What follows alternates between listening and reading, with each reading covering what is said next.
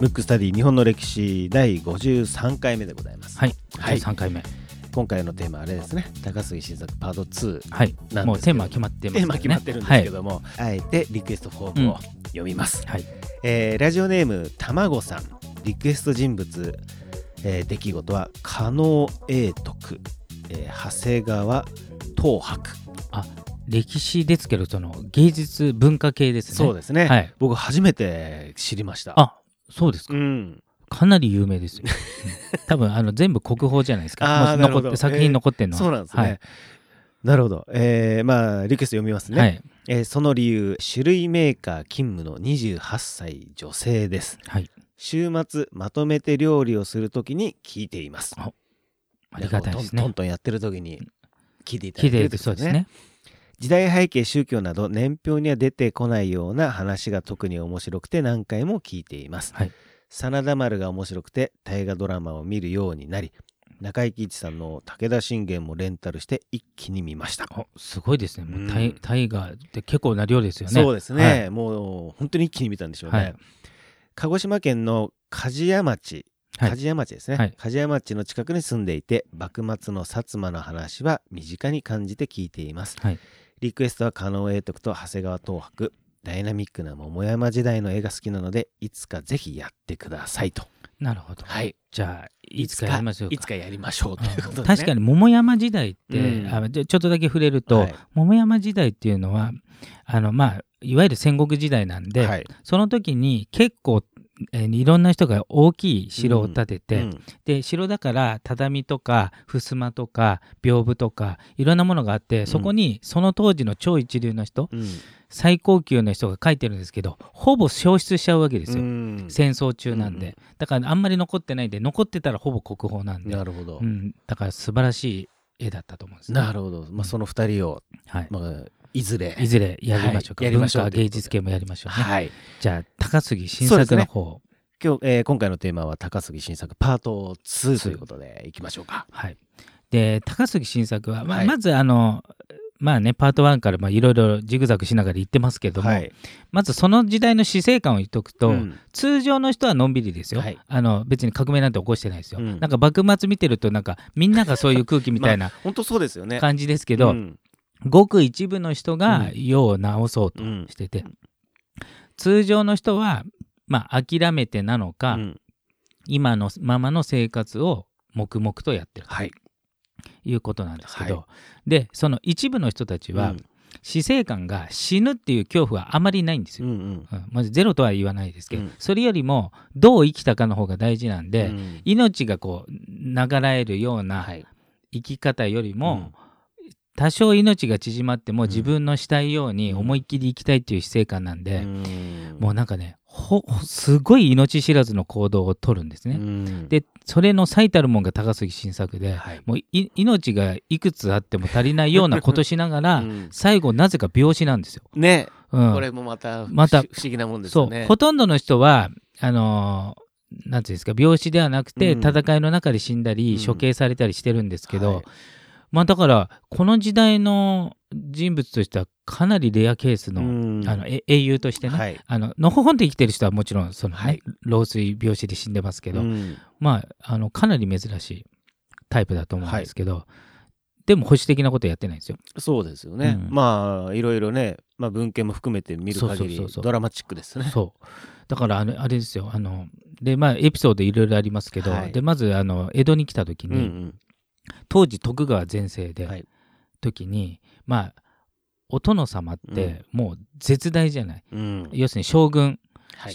要するに自分の藩の殿様でもすごいのに、うん。さらに上の将軍うにん。矢島に行って「よ将軍様!」とかやっちゃう。ちゃちゃ入れちゃう。まああのバリバリ全盛期だったらそれで処刑ですから。そうですよね、うん。ぐらいのことをやっちゃう。うん。タイプだしあと豪快エピソードはあの藩の重役になってた時に、はい。あのこれ繰り返すんですよ。あの長州藩って、うん。あの殿様が、えー毛利はい。毛利家なんで,、うんで毛利家の当時のあのお殿様がある意味賢いのかもしれない、うん。けどあえてバカっぽくしてるわけですうよ。ん。でその時なんてなんていうのかな。こう日本の状況によって、はい。要するに勢力が強いのって2つに分かれるんですね。うん。で2つっていうのは、えー、と倒幕、はい。要するに藩に反対、えー反じゃない。えー幕幕府に反対する勢力と、うん。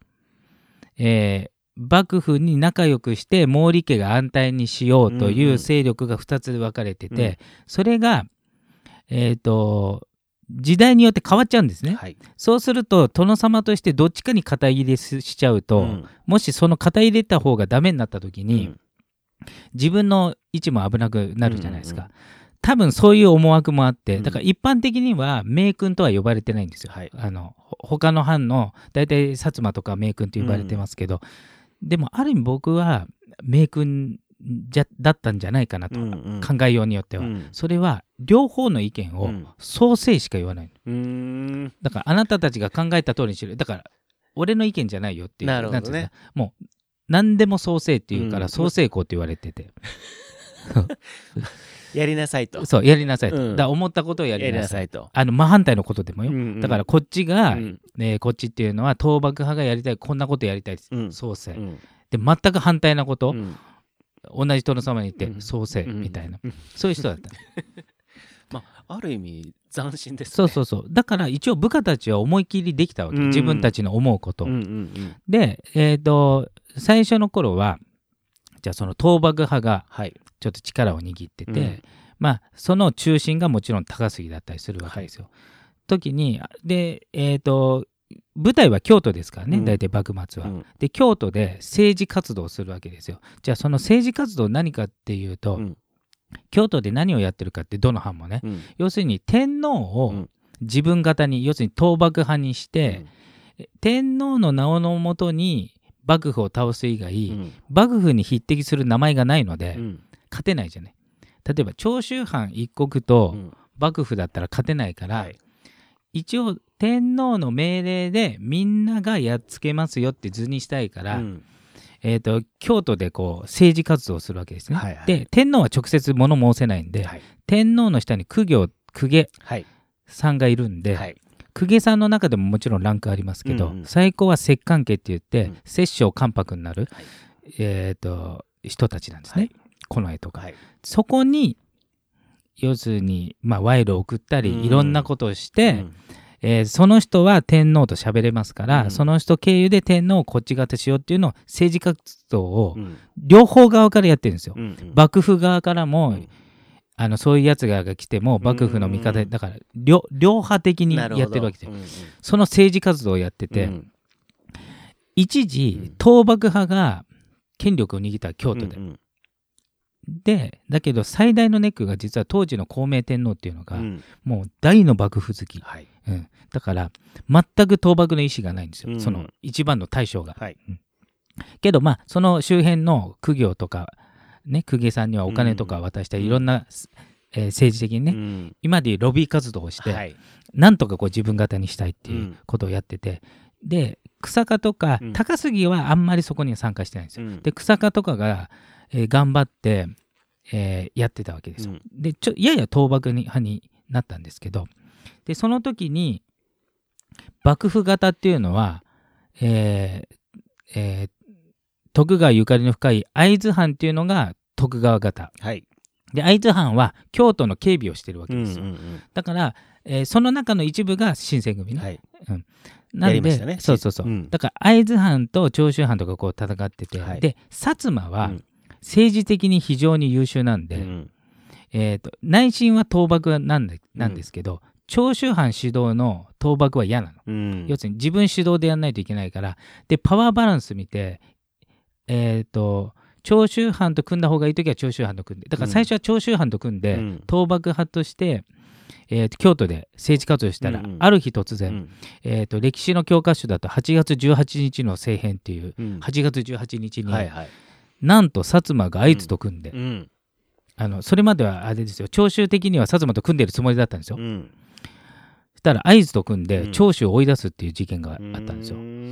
それがあれですか？あのーよく、うん。まあ、最近だとセゴドンでも、うん。結構長州と薩摩って仲悪いじゃないですか、うん。もうそれこそ薩摩を殺族と言ったりそうそうそう。そそれが一発目ね。一発目なんだ、うん。うん。これがあって、うん。そう。だから例えばじゃあ身近で言うとこの番組で言うと、はい。今ね文吾と一緒にこううん。仲良く番組してて、うん。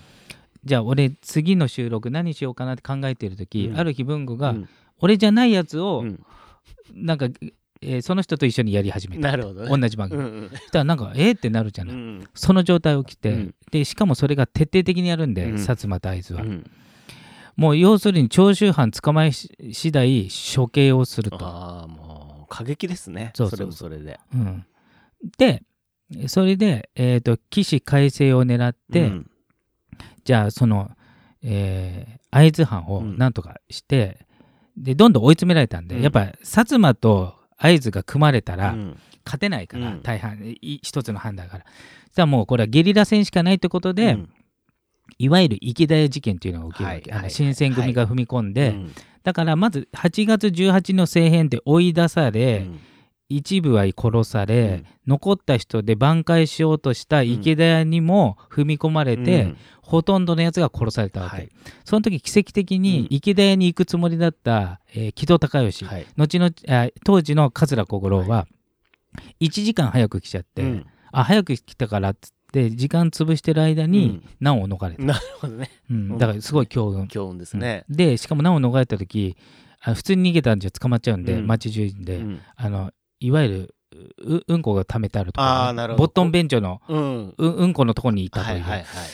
えそうそういう逃げ方をしてるんですよ、うん。ぐらいの状況ね、で、えー、と松下村塾四天王の一人の吉田利丸っていうのもうん。うん池田屋にいて自分だけ逃げたんだけど、うん。長州藩邸まで行ったんだけど、うん。長州藩邸はもう敵がいっぱいいるからうん。閉めちゃってもうん。う入らないよ、うん。だから味方も入れなくて、うん。だから長州藩邸の前で死んでる。あー。当時24歳。なるほど。後々伊藤博文曰く、うん。総理大臣に一番なったであろうという人物がそこで死んでる、なるほどですね。で有力な人ことごとく死んじゃって、うん。だからこれで2回目うにん。もう怒りポイントですよ、うん。でそれが国に伝わって、うん。で高杉ははい。あまりに過激だから、あのその前に、あの長州藩の重鎮に、あの牢獄につながれてた。京都に行かせないようにしてた。一番過激だから、うん、だから間違いなく行ったらやもう戦闘切ってしてだから殺されてた可能性あるけど、うんうんそれはなぜ、まあ、歴史の面白いところで、うん。なぜか、えーとえー自分の国の牢屋に入ってて、はい。京都には行ってないうん。状態で。したらそれを知らせを聞いた長州藩はうん。仲間がもう京都で殺されてるから、それはもうプッチン来てるんで、うん。それこそさっき言った殺族ね、うん。あの会津と薩摩をやっつけるって名目で、うん。えー、と長州が退去して京都に行くわけですよ。うん。うん。でその時の中心人物は、うん。えー、と草賀源瑞とか、えー、と前の大河で言うと、うん。あの長州力がやってた力ラリアットやったって話題になってまはいしたけど、えー、と木島又部、うんううんんとかがうん。退去していくと。でその時実は草川止めに入ったの。うん。もう今言っても無謀で全員皆殺しになるだけだからって止めたんだけど、お前はなんかおじけついたかと、うんうん。お前がそんなやつだと思わなかったっつってミイラ取りがミイラになり行っちゃったと、うん。で高杉は牢屋に入れられて一応その家には加われなかった、うん。いたら加わってたとう。んう思う、んで行った時うに、ん。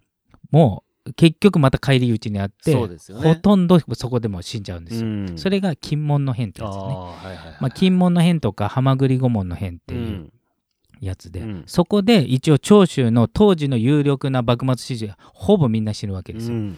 で、えー、と残ってたのは、えー、と牢屋につながってた、うん。えー、と高杉。とギリギリのとこで逃げてた、うん。えー、と桂心。心ですね。うん。で桂心はこの時死んだと思われてたんで、はい。あのもうみんな音信不通だから、うん。で後々あの戻ったんですけど、うん。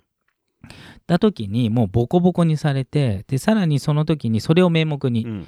長州が天皇要するに御所に弓を,、弓を引いたってことで、幕府がここぞとばかりうん。に長州をぶったたくぞっていうことで、長州征伐っていう、はい。幕府主導でいろんな藩があの朝敵うん朝敵の長は朝廷だからあの天皇天皇ですね、天皇家に弓引いたってことで、うん。みんなで、えー長州藩をやっつけると、うんうんそう袋叩きですね。袋叩きにあってるわけ、で長州藩やっつけると、うん。で長州藩はもうビビっちゃって、うん。もうそそんななんつうのかなえー、と1対1でも勝てるか分かんない幕府がはい。いろんな連合できちゃってるから、うん。勝てる見込みもないので、うん。そうするとさっきの政治バランスで言うと、うん。えー朝廷側のはい。人、幕府側の人っていうじゃん。うん。そうすると幕府側が力入れて、うん。そういう過激なやつを自らの藩で処刑するわけ、うん。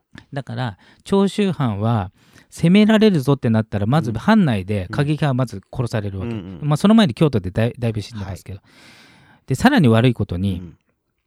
えー、とその前にあの上位派がこう、はい。まだ元気な時にね、うん。上位できるのは長州だけだぞっていうことで、うん。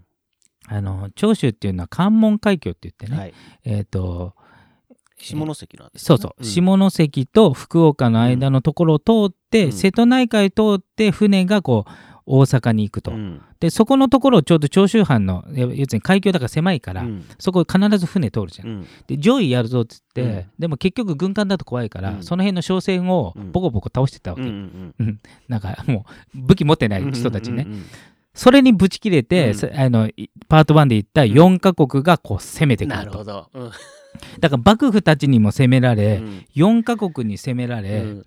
もう瀕死さらにえ国内の尊王上位派が、うん。もうボコボコ身内にもやられ、うん。もう全員が新幕府派のところで、はい。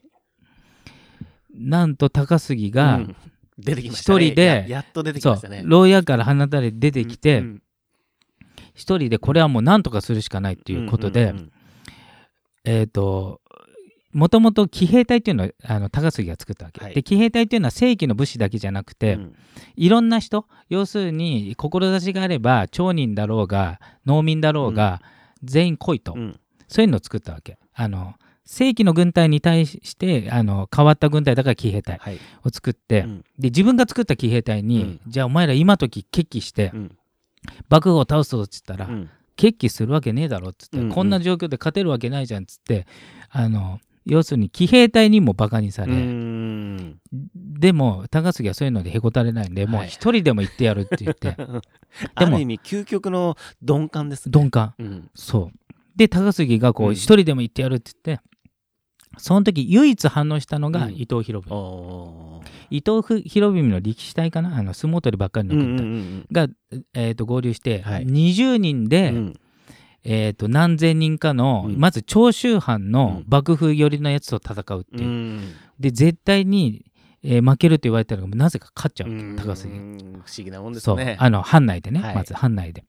そうするとそれを見てて、うん。あれってもしかして高杉勝つんじゃないかってなってそこからバッて流れてきて、うん。一気に長州藩はもう一回過激派のやつに戻すわけ。一人ででそのタイミングで桂心も戻ってくるこうやって盛り返して。うん。けでも盛り返したけど、うん。敵はいっぱいいるわけです。よそういうことですね。うん。まだまだ変わらないですね。まこれはもう時間なんではい。パート3までいっちゃいますね。いきますか？パート3というかまあそれの一部分やって、はい。また別のことをやるかもしれないなるほどちょっとお時間なので。お時間なので。じゃあ今高杉がえー決起をして決起してで、えー、とて藩の中おをもう一度過激派倒幕派にまとめたぞというぞというところとが今回のこのパート2のそうですね。まあ、テーマというかね。テーマですね。うん。はい。えーそんな形で終わりたいと思いますので、はい。じゃあ次パート3ちょっとまた次回お楽しみ。にそうですね、はい、パート3は高杉とその時代のことをちょっと言いましょうか、なるほど。はい。じゃあえーそういうことです、はい。皆様パ、えー今回のテーマは、えー高杉新作パート2でした。